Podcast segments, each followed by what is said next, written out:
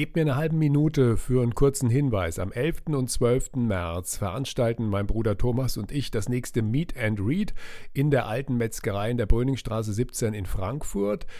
Mein Bruder kocht vier Gänge und ich lese drei Kapitel aus meinem Buch Fleisch ist mir nicht Wurst. Nochmal der Termin, 11. und 12. März. Alle wichtigen Informationen dazu gibt es unter www.haxenreicher.de. Und jetzt geht's los mit unserem Podcast.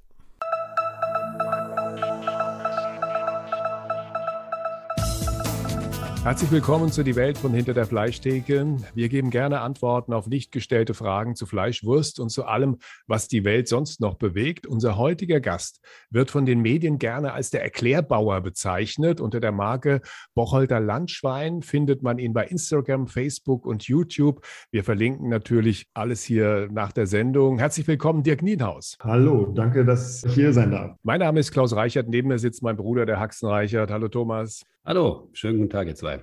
Wir wollen heute nicht über Bullabü und Biohäufe reden. Dirk Nienhaus betreibt konventionelle Landwirtschaft. Wie viele Tiere haben Sie im Stall, Herr Nienhaus? Aktuell ein bisschen abnehmend aufgrund der aktuellen Marktsituation, aber äh, wir haben eigentlich so im Schnitt 200 Muttertiere im Stall, Muttersauen. Und sind ein geschlossener Betrieb. Das heißt, alle Tiere, die bei uns geboren werden, verlassen auch später den Hof Richtung Schlachthof. Und so im Schnitt haben wir circa dreieinhalb bis 4.000 Tiere auf dem Hof. Das ist Massentierhaltung. Ja, so kann man es auf jeden Fall nennen, ja. Thomas, hast du eigentlich Berührungsängste mit Massentierhaltung? Überhaupt nicht. Ich glaube, dass die Begrifflichkeit irreführend ist. Also sie sagt noch nichts über die Qualität des Fleischs aus. Sie sagt auch nichts darüber aus, wie die Tiere tatsächlich gehalten werden. Und ich glaube, dass diese Begrifflichkeit halt einfach nur durch die Medien negativ belegt ist, aber im Grunde eigentlich ein großer Gewinn für uns als Gesellschaft bedeutet und äh, letztendlich auch dazu geführt hat, dass das Fleisch äh, in der Breite erschwinglich geblieben ist. Wie groß ist denn der Hof von Ihnen im Kreis Borken, Herr Nienaus? Also der Kreis Borken ist ja sowieso ein sehr landwirtschaftlich geprägter Landkreis, der aber auch früh schon mit der Veredelung durchgestartet ist. Also wir sind ein Betrieb, der mit, mit 110 Hektar von der Fläche ein relativ großer Betrieb sind. Von den Schweinen her, von der Tierzahl her sind wir letztendlich ein Durchschnittsbetrieb. In den letzten Jahren ist diese Spezialisierung oder auch die Konzentration der Betriebe auch ganz stark nach vorne gegangen. Das ist bei uns eigentlich auch so. Wir haben den Stammbetrieb hier bei mir zu Hause. Dann haben wir noch zwei weitere Betriebsstellen, wo wir dann Stelle gepachtet haben und auch dort Tiere halten. Also ich würde mal sagen, wir sind ein durchschnittlicher Betrieb für den Kreis Borken, der halt sehr, sehr stark im Bereich der Veredelung ist. Ein Zahn können wir den Hörern, die sich dafür interessieren, glaube ich, gleich ziehen. Sie kennen natürlich nicht alle Tiere mit Namen bei Ihnen. Ähm, ich sage es immer so, dass, also Namen haben sie bei uns nicht, aber die Muttersauen, die haben halt Nummern. Und die Tiere merkt man sich, weil die einfach viel, viel länger auf dem Betrieb sind. Und die Mastschweine, die bleiben jetzt circa noch ein halbes Jahr bei uns auf dem Hof. In der Masse kenne ich sie nicht, aber wenn es Probleme gibt, dann kenne ich die einzelnen Tiere sehr genau und weiß auch zu jeder Zeit, wo die Tiere sind und welche Probleme gerade vor Ort sind. Wir hatten ja auch schon eine Rinderzüchterin, die deutlich weniger Tiere als Sie haben und sie kannte auch die Tiere nicht mit Namen. Sie sagte genau das Gleiche wie Sie. Ja, Nummern haben die Tiere und es gibt, glaube ich, zwei der drei Tiere, Thomas, wenn du das richtig erinnerst, die Namen hatten auf dem Hof. Mhm. Aber es ist natürlich auch so eine Vorstellung, dass ein Bauer alle seine Tiere persönlich kennen muss mit Namen, ist natürlich auch so eine, ja, wie soll ich sagen, so eine Medienvorstellung fast, ne, dass es so sein müsste. Bernhard und Bianca so, seitdem Mäuse Namen bekommen haben. Und er sagt ja wirklich nichts zum Verhältnis zwischen mir als Landwirt und dem Tier aus. Also das ist ja einfach nur eine Träumerei. Wie leben denn die Tiere bei Ihnen? Also absolut konventionell. Wir haben alles Haltungsform 2, sprich äh, wir sind im Tirol und das ist ein klassischer geschlossener Stall auf Spaltenboden. Teilweise haben wir noch Teilspalten, der Großteil ist aber Vollspaltenboden. Und das ist eigentlich das, was ich als, als Tierhalter, auch mit meiner ja, mittlerweile 30-jährigen Erfahrung, seitdem ich bewusst mit Tieren umgehe, wie ich sagen kann, dass das gut ist für die Tiere. Auch wenn es dem, dem Betrachter von außen, der mit der Tierhaltung wenig zu tun hat, erstmal so ein bisschen verstörend vorkommt, weil er sucht vergebens das Stroh auf dem Boden. Wir haben mittlerweile überall Stroh drin als Beschäftigungsmaterial. Aber das Stroh auf dem Boden, wo das Tier drin wühlt, das, das findet er nicht bei uns im Stall. Und äh, das hat viele gute Gründe. Das hat sich ja nicht aus Boshaftigkeit entwickelt, diese Haltungsform, sondern das sind ganz viele Erfahrungen, die über die ganzen Jahre da hineingeflossen sind. Und letztendlich ist das als optimales Haltungssystem herausgekommen. Nun scheint ja in der Gesellschaft der Wunsch zu existieren, dass alles, was wir auf den Tisch bekommen, irgendwann bio sein soll. Oder ist das nur bei einer bestimmten Klientel der Fall, dass den meisten Leuten es egal ist, wo das Fleisch herkommt? Wie erleben Sie das? Also emotional, glaube ich, ist es vielen Leuten wichtig, ein Bioprodukt auf dem Teller zu haben. Wobei ich es sehr, sehr schwierig finde, Bio als, als, als, als Heizmittel hinzustellen, weil ich glaube, wenn man mal aufmerksam durch so ein Regal geht, was alles im Bio-Siegel oder das Bio-Siegel trägt, da stelle ich dieses ganze Siegel erstmal grundsätzlich in Frage. Um das noch zu ergänzen, Klaus, meine Haltung zu dem Thema kennst du ja schon in sehr, sehr vielen Facetten. Ich glaube auch nicht, dass Bio irgendetwas in Bezug auf die Qualität, die sich der Kunde, der Verbraucher wünscht, aussagt. Ne? Besonders beim Fleisch ist es sehr, sehr schwierig. Ich glaube, dass Fleischqualität viel, viel eher, so wie wir das heute als äh, im Verständnis haben, dann zustande kommt, wenn man professionell erzeugt, mästet und schlachtet und dann halt einfach auch die Kette sich im Kühlhaus, also beim Metzger, der das am Ende vermarktet, einfach fortsetzt. Dass das die ausschlaggebenden Kriterien sind. Hat auch nichts mit der Schweinerasse zu tun. Ich glaube, die Rassen, die wir heute im Stall liegen haben, die sind so optimiert, auf unseren Bedarf zugeschnitten. Und alles, was da hin und wieder mal behauptet wird, dann nehmen wir das bunte Bentheimer und dann das noch und dann das noch. Das, das sind Dinge, die sind, das sind Randsegmente. Das ist aber nichts, womit der Kunde am Ende zurechtkommt zu Hause und womit er dann wahrscheinlich in der Summe auch zufrieden sein wird. Nun ist der öffentliche Druck ja relativ groß auf Landwirte heutzutage. Haben Sie mal darüber nachgedacht, auf Bio umzustellen? Umzustellen? Häufig, also es ist mir häufig empfohlen worden, auf Bio umzustellen. Nur die Frage stellt sich für mich dann ganz schnell, ob ich den Betrieb einfach aufgeben werde. Weil letztendlich diese Flächengebundenheit, die Produktion der Futtermittel, das ist einfach bei uns in der Region nicht möglich. Und das ist auch die Ursache und der Grund, warum sich diese Region so entwickelt hat. Wir haben hier sehr sandige, sehr schlechte Böden und die Böden geben einfach keine wirkliche äh, Sicherheit her. Und daraus hat sich halt diese Tierhaltung entwickelt, weil gerade Futtermittel und Co. importiert werden können. Und die Sicherstellung durch Biofuttermittel, auch gerade aktuell, wo die Preise so durch die Decke gegangen sind, Futtermittel, ist gar nicht sichergestellt. Und äh, das hat für mich viel zu viele Fallstricke letztendlich, dieses Biosystem. Zu Schluss auch die, die Vermarktung. Ähm, ich kenne es vom, vom Milchbereich, vom Milchsektor hier. Da sind mittlerweile Betriebe, die haben umgestellt und sind wieder zurück in den konventionellen Bereich gesprungen weil die Abnahme gar nicht mehr da war. Also das ist Wunsch auf der einen Seite, viel Illusion auf der einen Seite, aber die Realität sieht doch ganz, ganz anders aus, dass die Abnahme letztendlich gar nicht sichergestellt wird. Und wenn ich jetzt diese drei Jahre Umstellung mache und meine ganzen Felder werden auf Bio umgestellt, habe ich letztendlich immer noch keine Abnahmegarantie. Ist den Leuten es eigentlich zu wenig bewusst, weil sie sagen, mit den Böden, mit der Bodenqualität, was man selber als Landwirt da erzeugen kann, dass es einen Zusammenhang gibt tatsächlich zwischen Tierhaltung und zwischen dem, was angebaut wird, weil mein Bruder erzählt es immer ganz gerne, dass wir in der Region leben und je weiter man in den Norden kommt, der Fleischverzehr im Grunde immer wichtiger wurde, bis man ganz im Norden angekommen ist, wo einfach gar nichts mehr wächst und man einfach nur eine Robbe essen kann oder irgendwas anderes, was einem vor die Flinte läuft.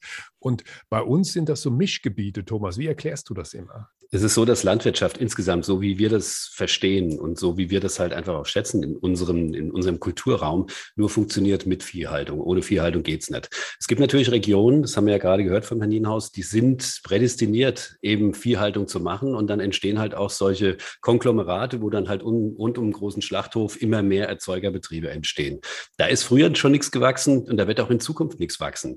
Und wenn du Landwirtschaft haben möchtest, und das ist ja genau das, was politisch auch in den 80er, 90er 90er Jahren so gewollt war, dass in den einen Bereich halt Fleischwirtschaft gemacht wird, im anderen Bereich halt die große Landwirtschaft dann, äh, die, die, die Felderwirtschaft halt einfach tätig wird. Wenn du mal guckst zum Beispiel, wenn du nach äh, Sachsen-Anhalt oder irgendwo darüber gehst, wo du super Böden hast, da gibt es Betriebe mit 3000 Hektar und äh, Herr Nienhaus hat es gerade gesagt, mit seinen 110 oder 120 Hektar, das wäre so die eine Ecke hinten rechts, die die bewirtschaften. Und da machen sie dann halt die Felderwirtschaft und das war so gewollt. Und ich glaube auch, dass der Effizienzgewinn, den man dadurch erzielt hat, dazu geführt hat, dass eben Fleisch günstig geblieben ist. Das hat auch nichts mit Massentierhaltung oder mit Tierquälerei zu tun, sondern einfach dadurch, dass man professioneller geworden ist, was die Erzeugung angeht und genau diese Systeme so implementiert hat, wie wir sie heute erleben. Und der Verbraucher, glaube ich, der kann das ja gar nicht blicken. Das merke ich immer, wenn ich mit, mit berufsfremden Leuten über den Hof laufe die merken letztendlich schon nach zwei, drei Sätzen, wie komplex das ganze Spielchen ist. Also diese schöne Müller-Landschaft, die ist einfach erklärt, aber letztendlich die Wahrheit ist einfach viel, viel komplexer. Und da gehören so viele Faktoren zu, vom Feld über den Acker bis zum Futtermittelgewinnung und, und all das. Das ist so komplex. Und das ist, glaube ich, eines unserer größten Probleme. Schwer zu erklären ist einfach. Das zu erklären, solange hört ja keiner zu bei dieser Sache. Was man ganz einfach erklären kann, ist, dass wir 83 Millionen Menschen sind, die alle dreimal am Tag essen wollen. 90 Prozent davon essen Fleisch, ja, aber 100 Prozent davon essen die Früchte die vom Feld runterkommen. Und die politische Aufgabe, die einfach meiner Meinung nach das oberste Gebot in unserem Staat überhaupt ist, das sind keine Windrädchen auf dem Taunushang, sondern diese Leute vom 1. Januar bis zum 31.12. zu sozialverträglichen Preisen satt zu machen. Ja? Und das ist das System. Das wir sehen. Und woher kommt dieses System? Dieses System, das wir heute haben, das ist geschaffen worden in einer Europäischen Union, wo 1945, 46 noch Menschen in den Straßen verhungert sind. Und wo sie gesagt haben, wir müssen was anderes machen, wir müssen ein System haben, auch was äh, die landwirtschaftliche Erzeugung angeht, das uns Sicherheit gibt, auch wenn die klimatischen Bedingungen schwanken. Das ist ja jetzt nicht so, dass wir Klimawandel seit zehn Jahren haben und deswegen sich irgendwas verändert hat. Das Klima schwankt ständig. Also zumindest in nach landwirtschaftlichen Gesichtspunkten. Und vor dem Hintergrund ist es relativ leicht. Ich mache das in meinen Veranstaltungen auch immer so. Ich sage immer, das können wir alle haben. Ihr könnt alle für 80 Euro Fleisch einkaufen gehen, so wie es die Politik fordert. Kommt einfach samstags morgens zu mir in den Laden. Es gibt, glaube ich, noch einen anderen Zusammenhang, der den Leuten gar nicht so bewusst ist. Und zwar, wenn man in die Historie schaut, da gab es ja, ja mal diese Kennzahl. Früher brauchte man zehn Menschen, die in der Landwirtschaft arbeiteten, um einen Städter satt zu bekommen, haben wir irgendwo gelesen. Und heute ist es so, dass den Leuten auch gar nicht bewusst ist, wie viele Menschen eigentlich heute noch in der Landwirtschaft tätig sind und wie viel diese wenigen Menschen für alle anderen erzeugen. Das ist ja unter ein Prozent der Bevölkerung, die heute in der Landwirtschaft arbeitet. Wie ist das denn bei Ihnen gewesen? Stammen Sie aus einer Familie von Landwirten? Ja, also unser Betrieb, der hat schon Tradition, die sehr weit zurückreicht. Hm, also ich glaube, die erste Erwähnung ist irgendwann 1600 gewesen. Das älteste Gebäude, was auf dem Hof steht, ist dem, aus dem 18. Jahrhundert. Und ähm, die ist immer schon Landwirtschaft gewesen. Und für mich war das, ich bin jetzt 43 Jahre alt, äh, nach der Schule eigentlich erstmal so ein bisschen fraglich, mache ich den Job wirklich oder nicht? Zu der Zeit war Landwirtschaft auch schon nicht mehr so sexy als, als junger Auszubildender. Und äh, da ist man auch erstmal so ein bisschen hin und her gerissen. Ich habe es dann auch so gemacht, dass ich dann meine Ausbildung gemacht habe, drei Jahre, habe dann die Fachschule hinterhergeschoben und habe dann auch wirklich tatsächlich nur sechs Jahre außerhalb der Landwirtschaft gearbeitet um so ein bisschen Erfahrung zu kriegen. Und dann stand auch irgendwann die Entscheidung für mich fest, ich gehe wieder zurück nach Hause mit allen Vor- und Nachteilen, die man so hat. Aber letztendlich habe ich diese Entscheidung niemals bereut. Es ist halt ein sehr herausfordernder Beruf, der ja sehr viel Flexibilität abverlangt und auch verdammt viel Wissen in allen Bereichen. Und das ist, glaube ich, auch der große Reiz dabei. Sie sagten Vor- und Nachteile. Was sind denn die Vorteile? Die Vorteile sind ganz klar die Flexibilität, die ich habe, die ähm, ja auch die kreative Möglichkeit, die ich habe. Ich kann jeden Tag was Neues machen. Ich muss niemanden fragen. Ich kann Geschäftsideen entwickeln. Ich kann sie wieder sein lassen. Es ist halt eine unheimlich breite, große Brandbreite, die ich habe, in der ich mich bewege. Auf, dem Feld äh, sehr alternativ unterwegs. Wir machen die regenerative Landwirtschaft. Also da sind wir ganz, ganz flexibel. Ich muss niemanden fragen. Ich kann jeden Tag sehen, wie gut oder wie schlecht meine Entscheidungen sind. Und das ist eigentlich der ganz große Vorteil, den ich daraus sehe. Das, ist, das macht einfach sehr viel Spaß, weil ich ich bin halt frei und ich habe auch gute Mitarbeiter, die da voll mitziehen, die das, das auch unterstützen, diesen Freigeist. Und äh, das ist eigentlich einer der allergrößten Vorteile, die ich darin sehe. Und die Nachteile? Und die Nachteile sind natürlich aktuell ganz klar die äh, miserable Lage am, am Schweinemarkt, dass es einfach so massiv in die Liquidität reingeht, dass viele Betriebe aufhören oder auch aufhören müssen. Das ist halt, wir, wir sind extrem abhängig von diesem Markt. Und ähm, das ist vielleicht gleich auch noch Thema des Podcastes. Würde ich sehr darüber freuen, wenn wir das noch ein bisschen ansprechen können. Und ja, der Nachteil, den sehen manche als Nachteil. Und ich glaube, wenn ich jemand, wenn ich Arbeitnehmer bin, der seine sieben Stunden am Tag macht, dann wäre die Arbeitszeit vielleicht für viele abschreckend. Aber für mich ist es ja letztendlich kein, kein, kein Job, sondern es ist mein Leben. Und äh, wir haben es auch schon geschafft, dass wir für 14 Tage in Amerika waren. Das haben wir auch schon hinbekommen obwohl ich und meine Lebensgefährtin, also meine Lebensgefährtin und ich zwei Betriebe haben und sie auch einen großen Betrieb hat. Das kriegen wir hin, das kann man organisieren. Und letztendlich ist es ja nicht ein Beruf im Sinne von acht Stunden am Tag, sondern es ist eine Berufung und das Ganze gehört zum Leben dazu. Sieht bei dir ganz ähnlich aus, Thomas. Also ich erinnere mich an Gespräche, die wir hier schon geführt haben. Da hat mich, was Herr Ninaus gerade gesagt hat, an vieles erinnert, was du auch so siehst. Woher kommt es, dass Menschen, die vergleichsweise hart arbeiten. Also mein Bruder sagt immer scherzhaft, im Vergleich zu mir hast du noch keinen Tag in deinem Leben richtig gearbeitet. Gut, das weiß ich natürlich in aller Form zurück. Aber bleiben wir mal bei der Beschreibung, dass das im Vergleich zu vielen anderen Berufen harte Berufe sind als Landwirt oder als Metzger. Woher kommt es, dass dann trotzdem, wenn man nachfragt, immer eine große Zufriedenheit dann auch als Grund genannt wird und diese Freiheit, die damit verbunden zu sein scheint? Also ich glaube, was du bei uns siehst, ist ein Anfang und ein Ende. Und das ist natürlich etwas, was nur ganz wenige Menschen sehen, wenn sie in industriellen Bereichen tätig sind, dass du als Handwerker in der Lage bist, etwas zu produzieren. Das ist, das ist etwas besonders Wertvolles, jetzt für dich sowieso, weil du es selbst gemacht hast. Und wenn am Ende des Tages das auch noch lecker schmeckt, so beschreibe ich das immer für mich. Und dann ist das natürlich eine Erklärung, die macht auch vielen, vielen anderen Menschen Freude und Spaß. Und du hast dann halt etwas fertig bekommen. Und das ist natürlich etwas, was meiner Meinung nach nach auch Sehnsüchte weckt, weil viele Menschen, die stecken so in einem System drin, die wissen manchmal nicht, was im Nachbarbüro passiert nebenan. Die machen irgendwas und die wissen häufig gar nicht den Grund, was zwei Schritte weiter noch passiert. Und das ist etwas, das frustriert ein Stück weit auch. Und ich glaube, dass äh, man ganz, ganz viel Energie bereit ist, in viele Dinge des täglichen Lebens zu stecken, wenn man mit Begeisterung und Überzeugung dabei ist. Und ich glaube auch, dass Selbstständigkeit, also so wie wir das leben im Handwerksbereich und äh, so wie das der Nienhaus jetzt auch gesagt hat, wie er das lebt, nur auf dieser Basis funktioniert. Herr Nienhaus, sehen Sie sich eigentlich noch als Handwerker, als Landwirt oder kommt das, was Sie tun, in der Größe schon nah an einen Industriebetrieb ran?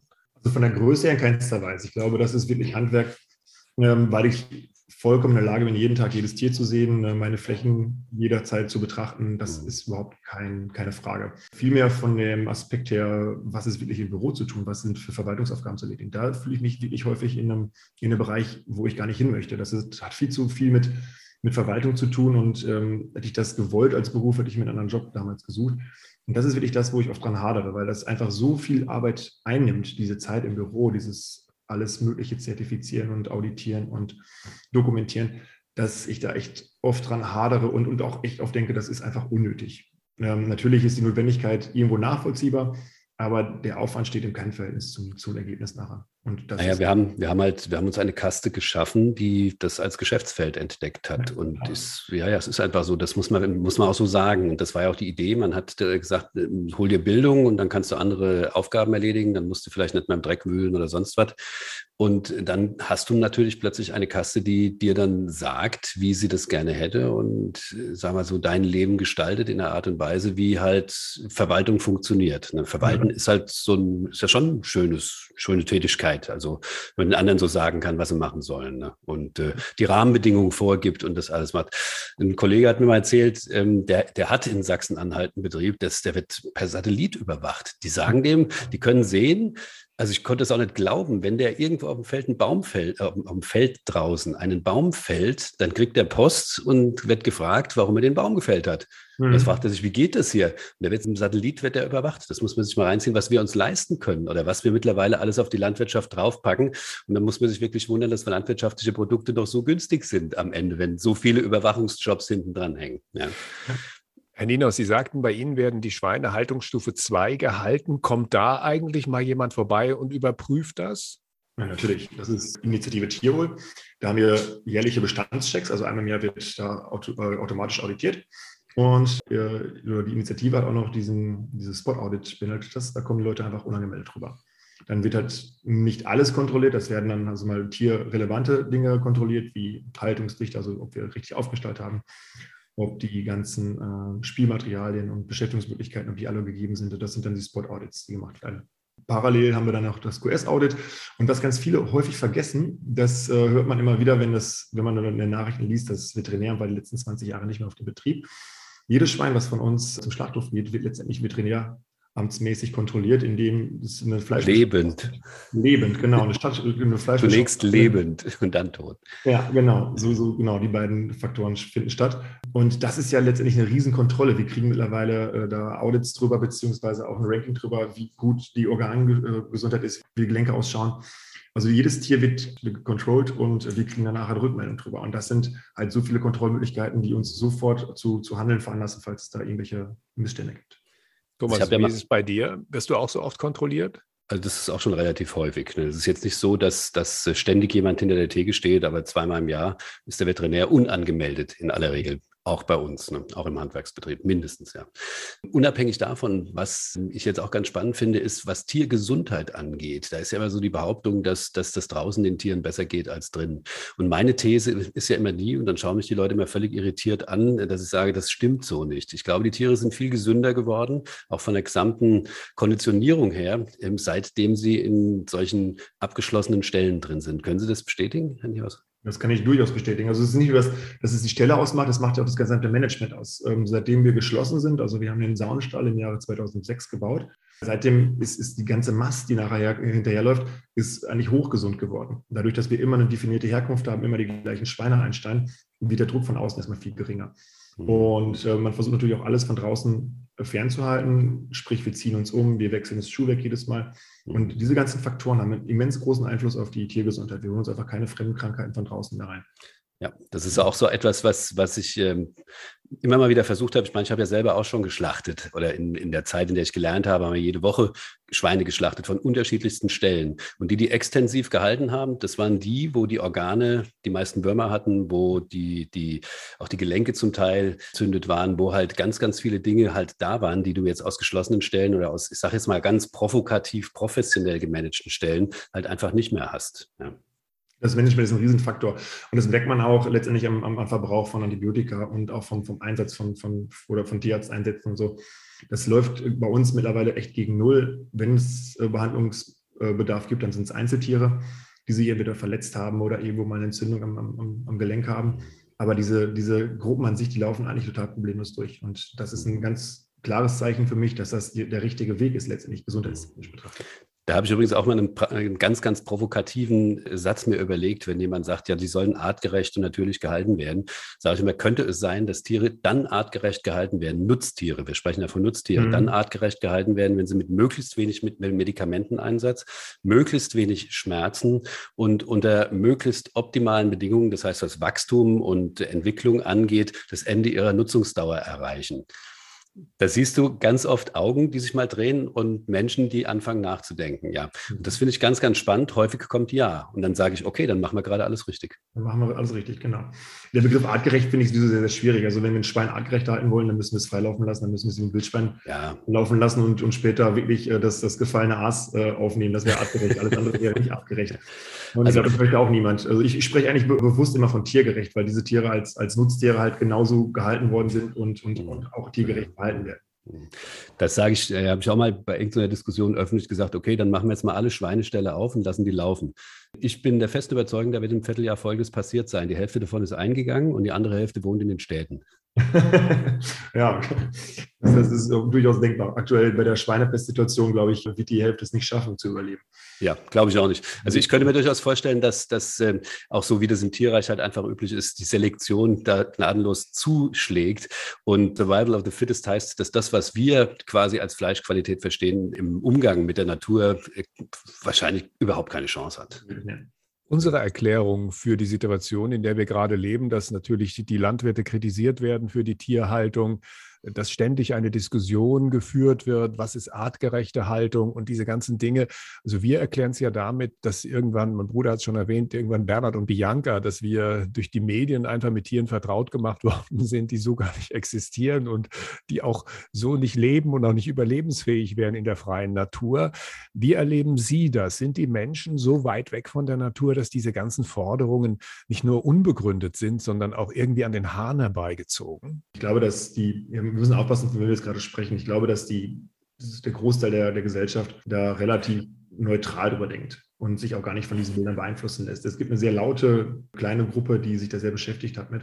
Aber ich kann es schon nachvollziehen, wenn ich jetzt als unbedarfter Verbraucher abends nach der Werbung, wo die Milka Kuh gerade durchs Bild gelaufen ist, dann bei Stern TV schaue, wie dann irgendwelche Skandalbilder aus dem Kuhstall oder aus dem Schweinestall gezeigt werden, dass da eine Verstörung stattfindet, kann ich voll und ganz nachvollziehen. Und, und das ist halt das riesengroße Problem, was wir gerade zu Beginn schon sagten. Landwirtschaft ist mega komplex, das zu erklären, das hört sich keiner an. Und Bad News are Good News, das ist halt das, das Problem, was wir haben. Und das ist in den letzten Jahren ja wirklich ein, ein Medienrenner geworden, über Landwirtschaft und über Tierhaltung zu, zu berichten. Und diese Bilder haben sich eingeprägt. Und das ist, glaube ich, immer jedes Bild, was schlechte Tierhaltung aufweist, ist ein falsches Bild. Und der Betrieb muss auf jeden Fall arbeiten, beziehungsweise muss man die Ursachen hinterfragen, was ist da wirklich los.